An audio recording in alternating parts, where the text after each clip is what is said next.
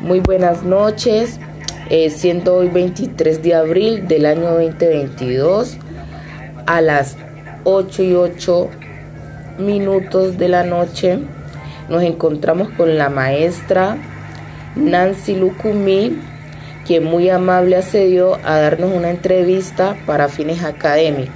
Pero, profe, antes de esto, nos gustaría que nos diera la autorización. Sí, autorizo. Muchas gracias, profe.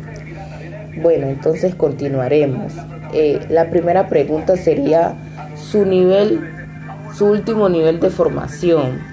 Licenciada en Educación Preescolar. Estudios complementarios. Eh, un diplomado que he hecho y capacitación que han hecho en la institución eh, de los docentes. ¿Qué son las competencias profesionales para usted? Son el conjunto completo de conocimientos, destrezas, actitudes y capacidades que posee una persona en el ámbito laboral, personal o académico. ¿Cuáles son las competencias profesionales de un educador? Bueno, entre ellas tenemos organizar y llevar a la práctica situaciones de aprendizaje, gestionar la programación de los aprendizajes, fomentar estrategias de la inclusión, que son niños con necesidades educativas especiales, pero que también son aceptados a nivel de colegios para que así podamos, para que ellos puedan tener también su desarrollo normal con otros niños que, que tienen sus capacidades normales. Podemos decir en esa parte. También inculcar en los, en los estudiantes en su aprendizaje y en su trabajo. Eh, cómo hacen el trabajo que ellos deben desempeñar en la institución, de parte de la orientación de la maestra, el trabajo en equipo que se hace para que ellos también eh, tengan participación los unos con los otros, participación en la gestión escolar, o sea, de paseos, eh, de partes recreativas, y actividades sociales tanto del padre como de los estudiantes y aprender y aplicar nuevas tecnologías eh, por la, en la parte de sistemas, que ellos también aprendan a manejar y conocer muchas tecnologías que ahorita están en la práctica.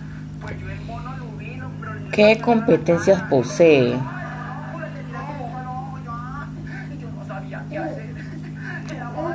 Organizar y llevar a la práctica aprendizaje en los niños, gestionar la programación del aprendizaje, o sea, por medio de las dimensiones para que los niños tengan un proceso de aprendizaje más eficaz según sus capacidades de aprendizaje. Por lo menos en el preescolar se trabaja la dimensión cognitiva, la dimensión comunicativa, se trabajan eh, la socioafectiva, que también es muy importante, la espiritual, el conocimiento de Dios, que tanto lo necesitamos en, este mundo que, que llevamos a cabo.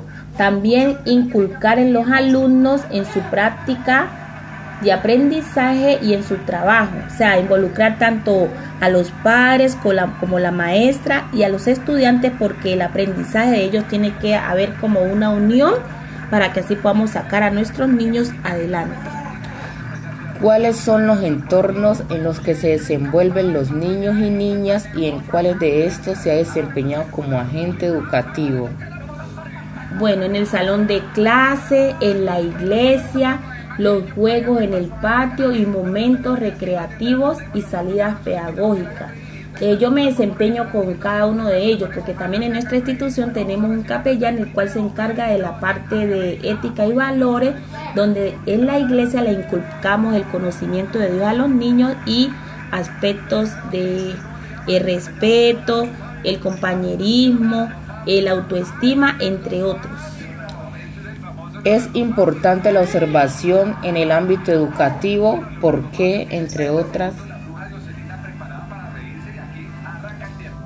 Sí, es importante porque cada niño tiene un carácter diferente y debemos eh, tratarlos a ellos de acuerdo a la capacidad o lo que nosotros hemos observado eh, de cómo se comporta consigo mismo y con los demás compañeritos.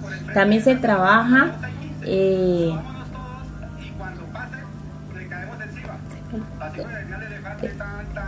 eh, la parte académica, cómo van académicamente y la parte de eh, disciplina y comportamiento. ¿Qué papel juega, juegan las familias en el currículo? Es muy importante eh, que las familias se involucren en el currículo porque como docente necesitamos mejorar en la educación de los niños y de las niñas. O sea, los papás tienen que estar involucrados también allí porque en mi colegio por lo menos hay las padres los cuales se encargan en actividades complementarias para tener recursos para algún programa que se necesite en la institución o un recurso o una necesidad que se necesite en la institución, puesto que el colegio es privado y no tenemos ayuda del gobierno. Y también eh, eh, consejos de padres, los cuales también se encargan de mirar cómo va el proceso de aprendizaje de cada uno de los niños. ¿Cuánto tiempo lleva prestando su servicio educativa? Más o menos.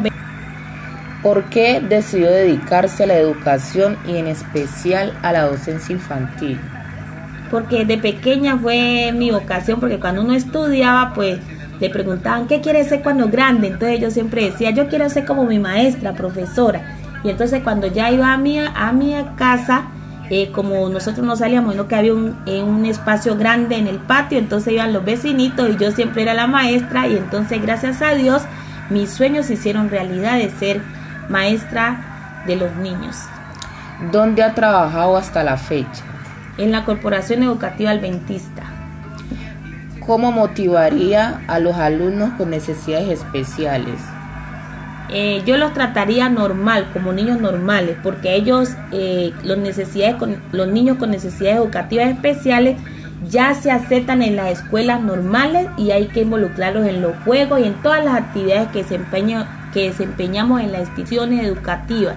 Eh, la motivación de cantarles, de tratarlos normal como un niño normal, pero siempre y cuando tener en cuenta qué necesidad educativa tiene el niño para sí mismo trabajarlo de manera ya sea individual, colectiva o a nivel personalizado, que eso es lo que ya había acabo de decir de, la parte de, de personalizada.